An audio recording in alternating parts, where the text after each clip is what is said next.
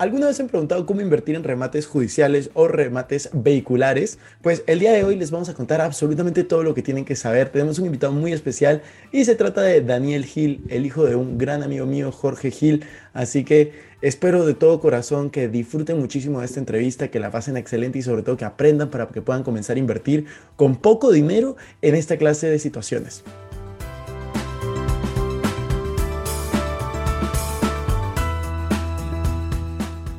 Hola amigos, ¿cómo están? Bienvenidos a un nuevo episodio de Invertir Joven. Mi nombre es Cristian Arens y les doy la bienvenida. Este podcast tiene como objetivo principal darte las mejores herramientas y los mejores tips para que aprendas a manejar tu dinero. Aquí creemos en la importancia de la educación financiera como medio para alcanzar tus metas y tus sueños. Recuerda que en este programa siempre hablamos de inversiones, finanzas personales y de emprendimiento. La frase de este podcast es el dinero es un excelente esclavo, pero un pésimo amo. Aquí van a aprender a hacer que el dinero trabaje para ti, para que tú puedas tener más tiempo y energía en hacer las cosas que realmente te gustan y te apasionan. Hola Dani, ¿cómo estás? Bienvenido a mi canal de YouTube. Hoy vamos a hablar de remates judiciales, de remates vehiculares. Hay mucha gente interesada que quiere, que quiere conocer esto y sé que tú eres un especialista, pero antes de eso, ¿qué tal? ¿Cómo estás?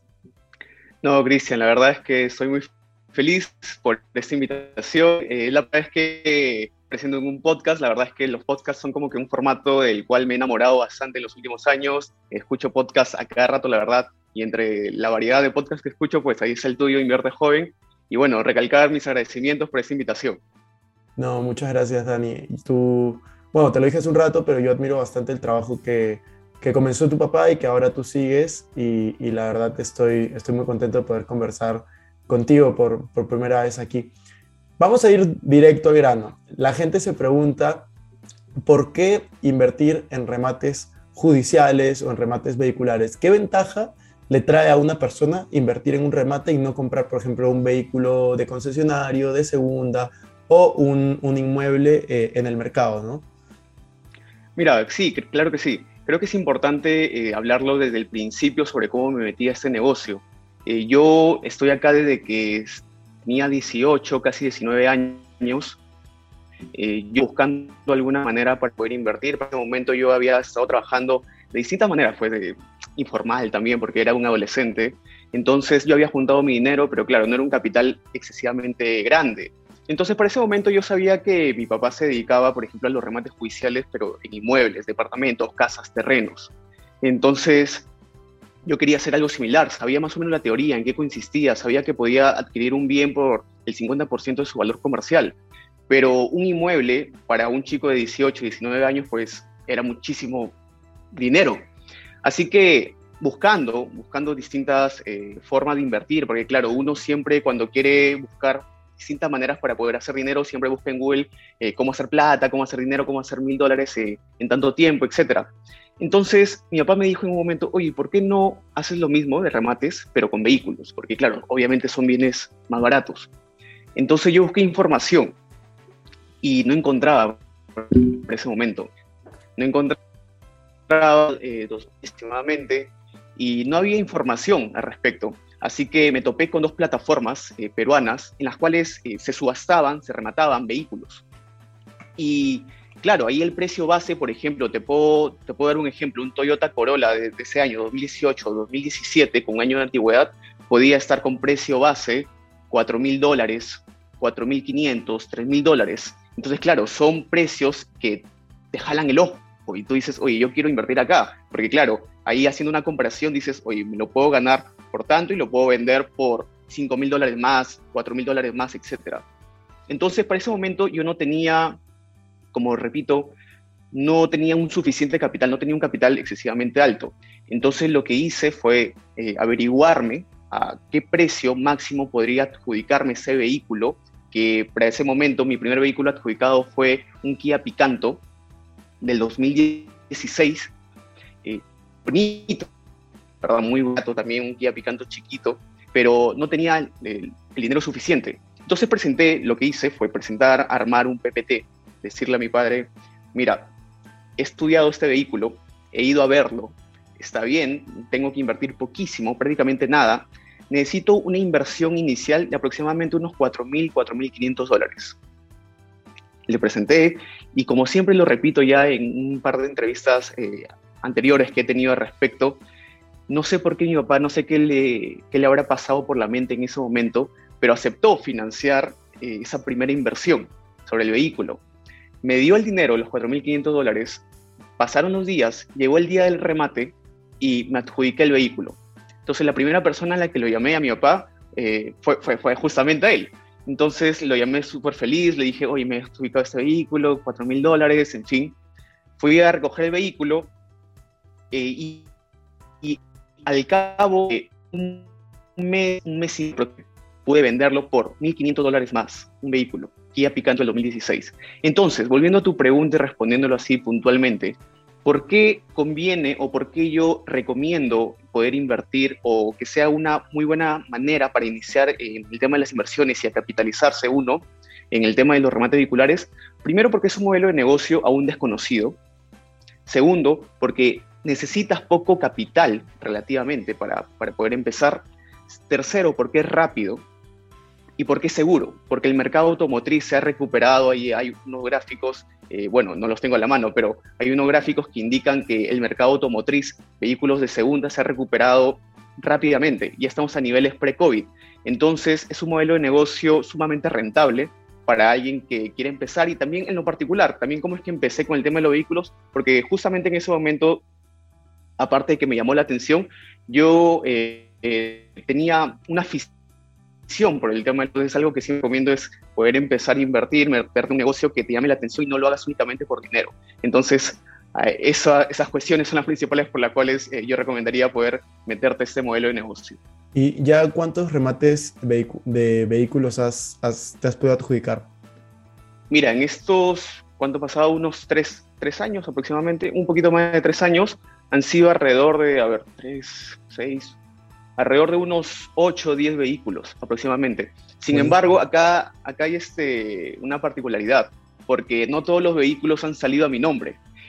y esto pues te lo cuento así normal, sin ningún problema, pero claro, no es algo que, que recomiende hacer con regularidad, porque yo, por ejemplo, les creaba eh, cuentas a mi hermana, a mi mamá, a mi papá incluso, para que los vehículos salgan, salgan a nombre de ellos, pero con mi dinero.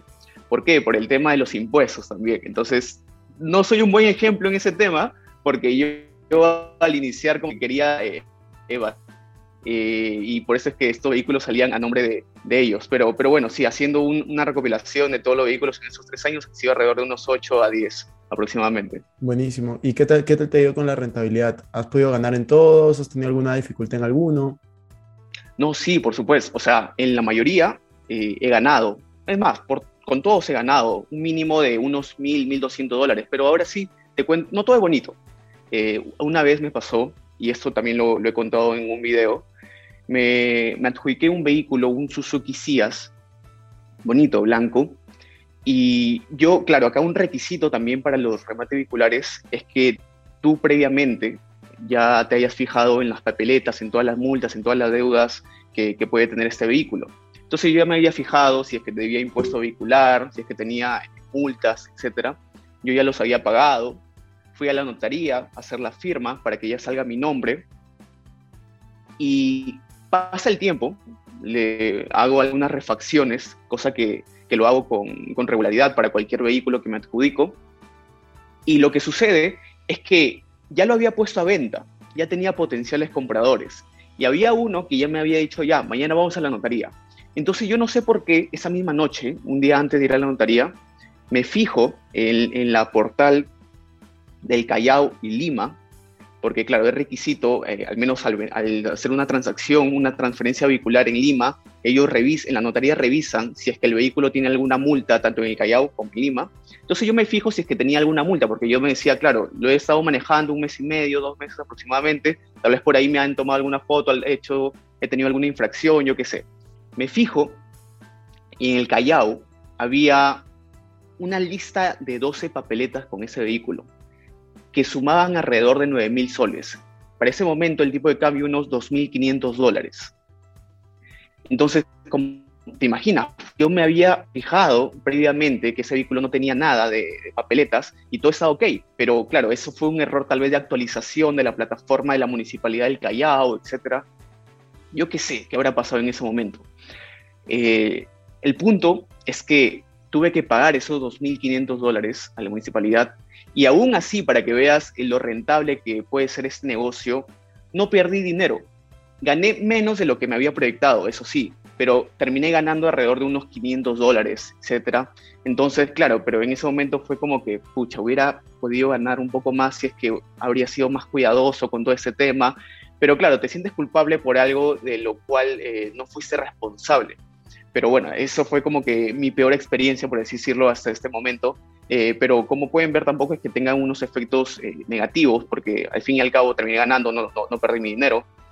Entonces sí, con el tema de la rentabilidad en los demás vehículos que he podido eh, participar y publicarme, siempre digo que un mínimo que, que, puede ganar con este negocio es entre 1.000 a 1.200 dólares. ¿En cuánto tiempo? En aproximadamente unos dos meses, dos meses y medio.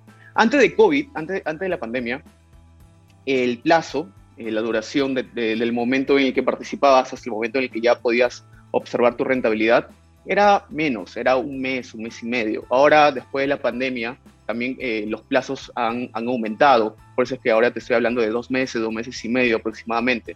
Pero también algo que mencionamos siempre es que mientras el vehículo que tú te adjudiques sea más caro, por ejemplo, una camioneta, una pickup, una minivan, etcétera, la rentabilidad ahí que tú puedes observar también es muchísimo más alta.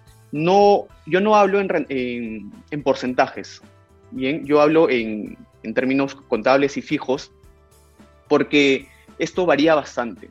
con un Corolla, por ejemplo, me he podido, he podido eh, tener una rentabilidad de unos mil, Hilux he podido una rentabilidad de unos 3.500 dólares. Entonces, prefiero no, no tocar el tema de rentabilidad en cuanto a porcentajes, sino en en términos eh, fijos y cantidades fijas.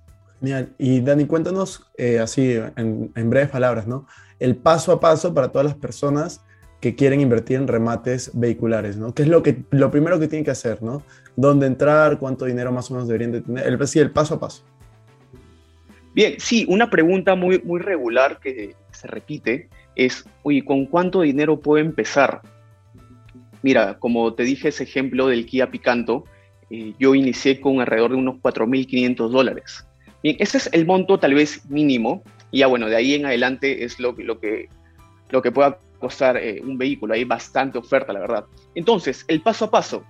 Bueno, con respecto a las plataformas que utilizo, son dos, eh, BMC, subastas, y Superbit.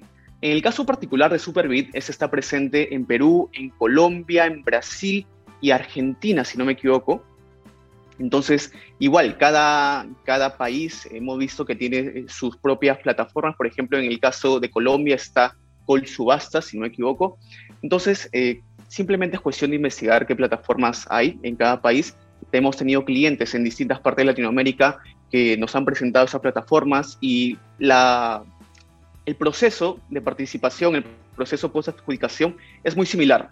Entonces, una vez que tú estás en estas plataformas, formas están todas las de vehículos que hay por subastarse. Primero lo que tú debes hacer es, lo que yo recomiendo es no meterte con aquellos vehículos que están siniestrados. ¿A qué me refiero con vehículos siniestrados? Con vehículos chocados. ¿Por qué? Porque también te vas a encontrar entidades que son aseguradoras, por ejemplo acá en el Perú como eh, Pacífico Seguros, Mafre. Entonces lo que subastan, la oferta de vehículos que ellos tienen son de vehículos chocados. Entonces Luego, al adjudicarte ese tipo de vehículos, vas a meterte en todo un problemón enorme, así que es algo que no recomiendo, la verdad. Entonces, primero es fijarte bien a detalle las fotos que te muestran esas plataformas y verificar que efectivamente esos vehículos se encuentran en buen estado. A veces yo, yo me he ganado, por ejemplo, vehículos que tienen unos choques, pero choques leves, por ejemplo, en las puertas, etcétera, que son eh, fácil de, de arreglar y también baratos pero también algo que recomiendo es no meterte con tal vez ese tipo de choques que está en la parte del motor, con la mecánica. Entonces, teniendo ya una selección de vehículos que son que se ven bien, al menos en las fotos, que tú separes una cita para verlos en el depósito donde están guardados, para que tú puedas verlo ahí con tus propios ojos y verificar eh, ya a detalle que todo el interior, que todo el exterior se encuentre en buenas condiciones.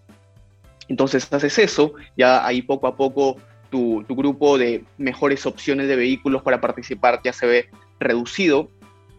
Entonces, Después de ello, ya va más por el tema de la investigación. ¿A qué me refiero? Ahí te muestran la placa, la matrícula, como se llame en su país. Entonces ahí tú tienes que verificar qué deudas, qué multas tiene este vehículo. Tienes que buscarlo. Tienes, yo me he topado a veces con multas de 3 mil eh, soles, en dólares unos 900 dólares, 800 dólares para, ese, para el tipo de cambio de, ese momento. Me, me, he topado con multas de unos 1.500 dólares, etc. Entonces, a veces pueden parecer montos excesivamente altos, que lo son, pero viendo ahí tu cuadro de rentabilidad, pues aún sigue siendo un buen negocio dependiendo del precio de adjudicación de ese vehículo.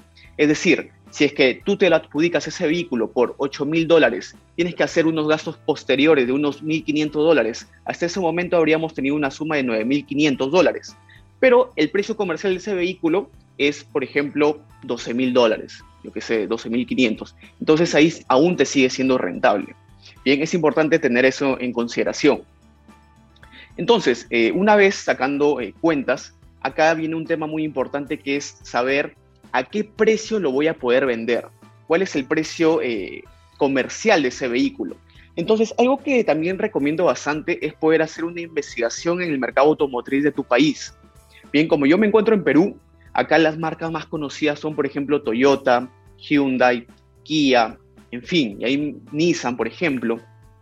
Entonces, lo bueno de poder participar parte de estas marcas es que su precio en el mercado tiende a depreciarse menos a comparación de su competencia. Por ejemplo, no es lo mismo adjudicarte un vehículo Toyota a adjudicarte un vehículo Chang'an, por ejemplo. También otro tema importante es eh, las refacciones, el costo de refacciones. Mientras un vehículo es más comercial, como los que te acabo de mencionar, los repuestos son mucho más fáciles de encontrar y por lo tanto eh, hay más variedad y son más baratos. A comparación de un vehículo Subaru, por ejemplo, que tiene menos participación en el mercado y por lo tanto sus repuestos son más eh, específicos y un poquito más caros. Entonces hay que tener esto también en consideración. Por eso es que siempre recomiendo poder, eh, en la medida posible, adjudicarte vehículos con una marca más comercial. Esto sí, en caso que tú quieras verlo como un negocio. Ya si quieres eh, adjudicarte un vehículo para tu uso personal, pues ahí tú eres libre de, elegir el, vehículo que desees, la verdad. También algo importante toman en cuenta no es únicamente fijarte en, el, en la marca, sino también es importante poder fijarte en el modelo. Algunos modelos son mucho más comerciales, entonces, saber también las versiones que tiene cada modelo de vehículo. Es decir, todo este modelo de negocio de los remates vehiculares es todo, todo tema de investigación. Porque claro, a veces un Toyota Yaris puede tener como tres o cuatro versiones y cada una es más barata que otra. Entonces, algo importante también que, enseño a, a, distintas personas que se quieren meter a este modelo de negocio es poder sacarle el valor comercial a ese vehículo. Saber qué modelo es, y también algo importante y bueno de estas plataformas en donde tú participas es que te muestran una boleta informativa, todos los detalles. ¿eh? Acá en el Perú lo conocemos como la información, todos los detalles de una descripción vehicular que aparece en la tarjeta de propiedad. Ahí te aparece el número de motor, cilindros, este, también te aparece, por ejemplo, color, eh, eh, la placa, y ahí también te aparece la versión de ese vehículo. Entonces, con esa información de saber cuál es la versión de ese vehículo, vas a Google y buscas el precio de lista, el precio desde la concesionaria de esa, de, esa marca, de ese modelo, de esa versión específico. Entonces, un promedio, eh, hablando de depreciación que, que manejamos, es que un año después, desde que el vehículo sale de concesionaria, se deprecia en promedio un 20%. Y los años posteriores, cada año que va pasando, se deprecia en promedio un 10%. Bien, claro está que como estoy hablando en promedios, esto no va a aplicar necesariamente para un Toyota, que tal vez se va a depreciar menos. Tal vez un año después salido de, de la concesionaria, va a depreciarse, si el promedio es 20%, ese Toyota tal vez se disminuya un 15, un 14%, y así sucesivamente. Mientras el vehículo sea menos comercial, va a más.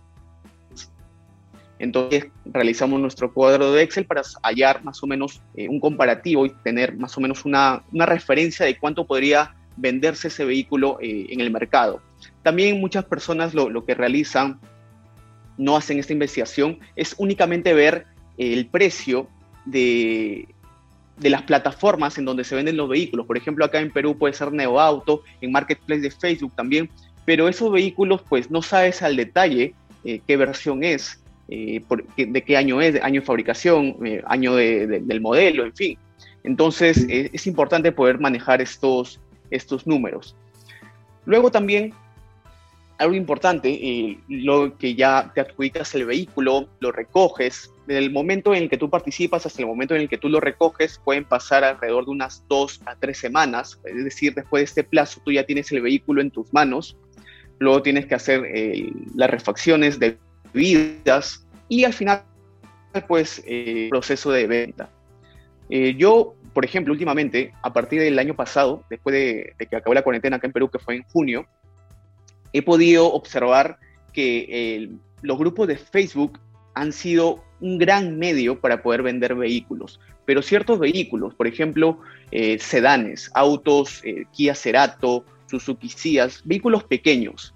¿Por qué? La verdad es que no sabría por qué decirles. Tal vez las personas mientras buscan un auto más caro, quieren alguna plataforma un poco más segura, lo cual no te, no te lo das eh, Marketplace de Facebook, se van por otra plataforma, tal vez Neo Auto, que es un poco más seria y por lo tanto un poco más cara de publicitar.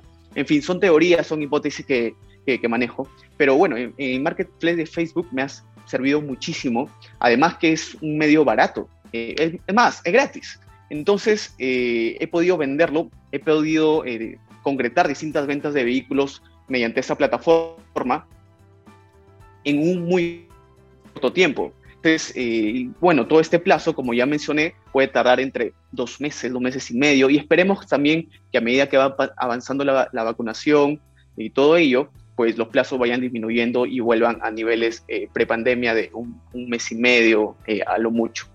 Buenísimo, Daniel, buenísimo. Y ahora que ya, que ya hemos hablado de remates vehiculares, eh, yo me acuerdo que tu papá siempre mencionaba los remates eh, de, inmuebles, de propiedades, que como tú lo mencionabas en el inicio, eh, involucraban bastante dinero, pero tú creo que tienes ahí una alternativa para todas las personas jóvenes o que tal vez no tienen, no sé, 100 mil dólares, 200 mil dólares guardados ahí en el banco para poder aprovechar igual esta herramienta, ¿no? Cuéntanos un poco de eso. Sí, por supuesto. Bueno, a medida que yo fui metiéndome más de lleno en este negocio, pude obtener mayor capital. Entonces, al obtener mayor capital, ya quería ir a otras canchas, quería, quería meterme a otros negocios. Entonces, ahí yo ya estaba viendo el tema de los, inmuebles. Entonces, también eh, muy, muy llamativa es el tema de los remates judiciales. Bien. Entonces, al hablar, al hablar de remates judiciales de inmuebles, eh, lo que la mayoría piensa es únicamente en terrenos, casas, departamentos, bienes que superan los 50 mil dólares, 60, 100 mil dólares en adelante. Sin embargo, no toman en cuenta que inmuebles también pueden ser, por ejemplo, los estacionamientos, los depósitos que podemos encontrar en distintos multifamiliares, en condominios, etc. Por ejemplo, te cuento, Cristian, también eh, en lo que va de ese 2021, acá en la empresa, en J Inversiones, ya hemos eh, entregado a distintos clientes tres estacionamientos. Entonces, algo bueno de los estacionamientos también es que son bienes baratos y son bienes que se van a vender súper rápido. Ahorita te cuento por qué. Y un tercero, eh, una tercera característica positiva de los remates judiciales de, es la siguiente. En comparación de un departamento o una casa, en muchas ocasiones tú te puedes encontrar, topar con personas eh, morosas, con personas que siguen ocupando esos, esas propiedades y no se quieren salir. Entonces ahí ya viene un tema de negociación, etcétera. Pero, ¿qué pasa con el tema de los estacionamientos? Ahí no va a haber nadie, ahí no va a haber nadie ocupando ese inmueble. Entonces, ahí es un punto a favor. Luego, con el tema del precio, ¿cuánto te puede costar tal vez un estacionamiento en los distritos, en las urbanizaciones tal vez más caras y comerciales acá en Lima? Nosotros nos hemos podido adjudicar estacionamientos de unos 8 mil, 7 mil dólares aproximadamente y al cabo de seis meses lo hemos podido vender por 14 mil, 15 mil dólares, prácticamente el doble. Así es, es un mercado totalmente aún virgen, desconocido y sumamente rentable. Entonces, porque dicen, tal vez muchas personas, oye, pero ¿quién me va a comprar un estacionamiento? O sea, no es, no, es un mercado tal vez con mucha demanda. Y sí lo es. Por ejemplo, y lo que nos ha tocado presenciar es que todos nuestros compradores finales han sido aquellas personas que viven en los mismos condominios. Esos departamentos que están en esos condominios tal vez solamente te vienen con un estacionamiento, a lo mucho con dos estacionamientos, pero la familia van creciendo, entonces tal vez los dos hijos tienen carros, padre y madre tienen carros, entonces ahí están buscando otros estacionamientos, tienen que, tienen que guardar su vehículo a la vuelta, a dos cuadras, a la, redonda, en fin. Entonces, con que ellos vean un cartel de venta de un estacionamiento en ese mismo condominio, en ese mismo edificio, rápido, rápido sale, ellos son eh, las mismas personas que te compran. Entonces, pensar en remates judiciales de inmuebles no es únicamente pensar en bienes de 100 mil dólares en adelante, bienes muebles de estacionamiento que pueden costar menos de 10 mil dólares, 8 mil, 7 mil dólares, como te acabo de comentar. entonces son negocios, entonces son... Sí, sí, y te quería, te quería interrumpir porque quería saber cuál es eh, el paso a paso también para estos remates eh, judiciales. Es el, es, me imagino que difiere del de vehiculares porque son diferentes páginas, creo. Yo nunca lo he hecho, tú tienes que corregirme. O, o cuál, es, cuál es el paso a paso, ¿no? Porque está clarísimo que es un muy buen negocio. Sí, por supuesto. Sí, eh, ahí, eh, como tú mismo lo mencionaste, el proceso ya es completamente distinto. En el tema de los vehiculares estamos trabajando más con empresas privadas, con plataformas privadas, en el tema de inmuebles, estacionamientos, como su nombre lo dice, remates judiciales, ya está eh, metida una entidad eh, pública que es el Poder Judicial. Entonces, ¿dónde tú puedes este, encontrar estos, eh, esta oferta de, remates de, estacionamientos? Por ejemplo, en el Perú manejamos la, la plataforma de Remajo. Remajo, que son una forma de remates judiciales pero también hay distintos eh, diarios oficiales, como por ejemplo La República, El Peruano, en donde ahí puedes observar toda la oferta de remates judiciales que hay. Entonces, acá, ¿cuál es el, proceso para poder participar de este, de este remate judicial? También es sumamente sencillo. Primero tienes que pagar una, una tasa judicial. Bien, esa tasa judicial se llama también arancel. El arancel básicamente es como si tú fueras a un partido de fútbol y tienes que pagar tu entrada. E independientemente de que tu equipo gane o pierda, ese dinero ya está perdido. Bien, es tu derecho de participación. ¿Cuánto te puede costar? Es baratísimo también. Puede costar eh, mínimo 220 soles y máximo 880 soles. Esto depende de la tasación del inmueble. Pero como estamos hablando de estacionamientos, que son bienes inmuebles cuya tasación es baja también, lo que tienes que pagar son 220 soles. Entonces, al tipo de cambio en dólares son alrededor de unos 50 50 Una vez que tú hayas pagado esta tasa eh, judicial, este arancel, tú ya estás habilitado para poder participar en el remate judicial. El segundo requisito también es hacer el pago del oblaje. Bien, ahorita estoy hablando tal vez un términos un poco complejos. Ese, ese tienes que explicarlo. Sí, sí, sí, sí, no, no, no te preocupes. El oblaje básicamente es como la garantía que tú estás dando, es el 10% del valor de la tasación. ¿A qué me refiero? Si es que un inmueble está tasado en 10 mil dólares, un estacionamiento está tasado en 10 mil dólares, tú tienes que llevar el día de, del remate judicial el 10%, mil dólares. En un cheque de gerencia, que lo puedes solicitar en cualquier banco en donde, tienes, donde tengas una cuenta bancaria, o en efectivo, el 10%. ¿Para qué? ¿Ese dinero lo pierdes? No. En caso que tú ganes el remate, ese 10% entra como un pago a cuenta. En caso que pierdas, ese 10% te lo debes. Es como que tú le estás dando ese 10% en forma de garantía y decirle, oye, yo estoy participando seriamente. Si es que yo me lo gano, te lo quedas. Y si es que yo pierdo, pues simplemente me lo devuelves. Yo estoy hablando serio, tengo el dinero suficiente para poder eh, pagar el precio de adjudicación de este inmueble. Es sencillo. Entonces, el único dinero que pierdes es lo que mencioné inicialmente, la tasa judicial, el arancel que es aproximadamente unos 55 dólares, a lo mucho. Entonces, después de ello, tú ya estás eh, facultado para poder participar en estos remates judiciales. Y bueno, básicamente es, es, ello. Lo que también hemos podido ver es que como es un modelo de negocio tal vez aún eh, desconocido, hay poca gente que participa, entonces con que tú seas el único postor, el único participante, te lo puedes adjudicar al precio base de la tasación de ese vehículo. Entonces, ¿cuánto puede ser? perdón, de ese inmueble, de ese estacionamiento. ¿Y cuánto puede ser el precio base de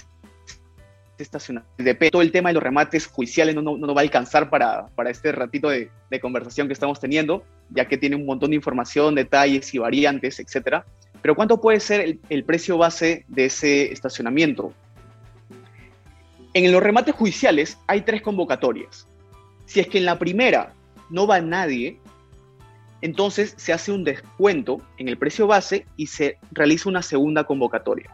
Y la misma lógica, si es que en la segunda convocatoria no va nadie y queda vacía, entonces va a haber una tercera convocatoria y el incentivo que da el Poder Judicial es disminuir ahí el precio base del inmueble. Entonces, con lo que nos hemos topado muchas veces es que hemos ido a participar y somos los únicos postores.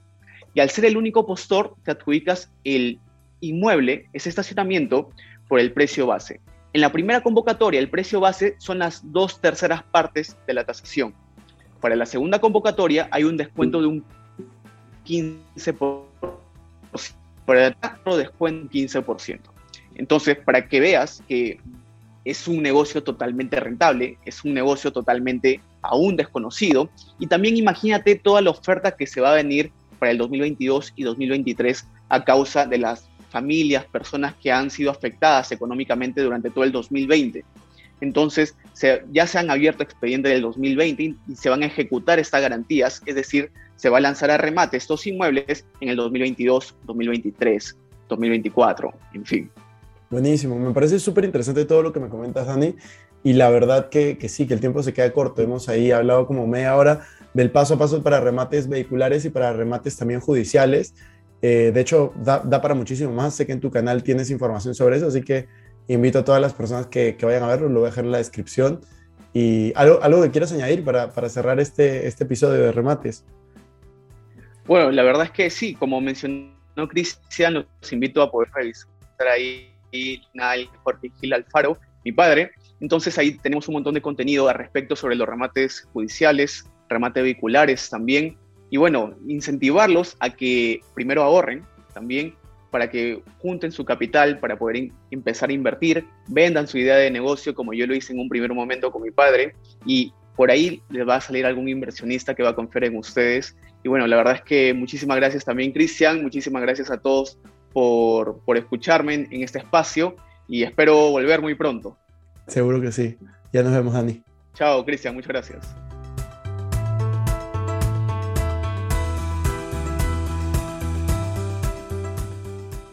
Bueno amigos, eso fue todo por este episodio. No me quiero ir sin antes invitarte a que te suscribas a mi canal de YouTube. Me puedes encontrar como Cristian Arens, también a que me sigas en Instagram como Arens Cristian y que te unas a todos nuestros grupos gratuitos que van a estar en la descripción. No te olvides también de visitar nuestra página web invertirjoven.com, donde van a encontrar artículos de finanzas personales, inversiones y emprendimiento. Si nos estás escuchando desde Spotify, no olvides ponerle follow para no perderte ningún episodio. Y si estás en iTunes, ponle 5 estrellas y deja tu comentario. Sería genial también que puedas compartir este episodio para ayudar a más personas. Muchas gracias por estar aquí. Conmigo hasta la próxima semana. Y recuerda que la frase de este programa es: el dinero es un excelente esclavo, pero un pésimo amo. Hasta la próxima.